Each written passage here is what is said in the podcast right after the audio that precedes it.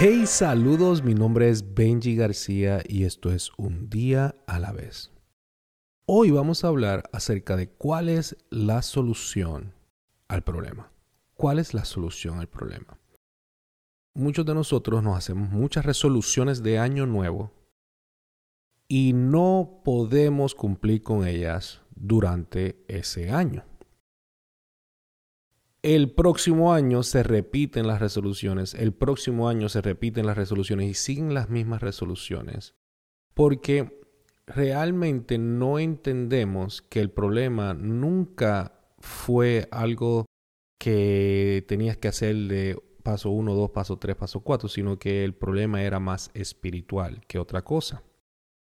Y Jesús en uno, en uno de, los, de, de las historias con sus discípulos lo, lo pone de una manera tan increíble que espero que sea de ayuda para que tú de una vez y por todas puedas entender la razón por la cual te rindes del gimnasio, te rindes de, las metas financieras, te rindes con tu matrimonio, te rindes y todo lo que te propones no lo logras porque no lo ves de la manera que lo tienes que ver con los ojos espirituales.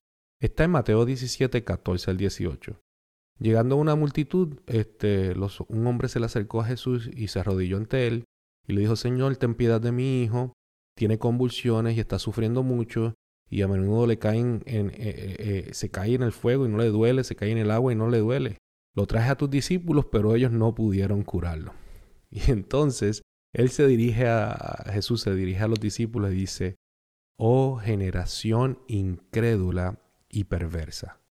Respondió Jesús, ¿hasta cuándo estaré con vosotros?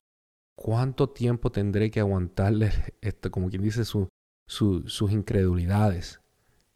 Tráeme al muchacho, Jesús respondió. Y entonces le dijo al demonio, sal de ahí, y el demonio salió del niño y quedó sano. Dos palabras. Generación incrédula y perversa. Incrédula quiere decir que no está conectado con Dios. Perversa quiere decir que está demasiado conectada con el mundo. Fíjate que cuando llega un problema, tú a veces vas a donde cristianos, cristianos no te pueden resolver. Y posiblemente es porque a lo mejor o sea muy incrédulo o esté demasiado conectado con el mundo. Está desconectado con Dios o está conectado con el mundo. Y es bien importante esto. Y entonces, hay, en otro versículo, esa es, la situación que, que, significa esto. En, otro, en, el mismo, en la misma historia, Jesús entonces le dice a sus discípulos, acérquense en, privado y le preguntaron, ¿por qué nosotros no pudimos sacarlo? Le dijeron los discípulos a Jesús. Y Jesús le respondió, porque tienen poca fe. De cierto digo, si tiene fe como un grano de mostaza, podéis decirle a este monte, muévete allá, y se moverá. Pero y nada será imposible para, el, para, para mi Dios, para mi Padre.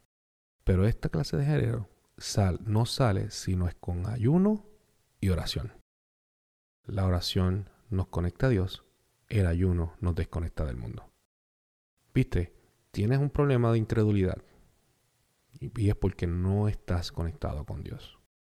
Tienes un problema de perversidad y es porque estás demasiado conectado con el mundo. ¿Cómo se resuelve ese problema? con oración. Porque la oración te conecta a Dios, a Dios y el ayuno te desconecta del mundo. ¿Qué te parece si nos ayudas a ponernos en acuerdo todos? Señor, quiero orar más, quiero conectarme contigo más. Señor, voy a rendirme todos mis deseos, voy a ayunar porque quiero desconectarme del mundo y quiero conectarme contigo. En el nombre de Jesús. Amén. Acuérdate que la vida se vive un día a la vez.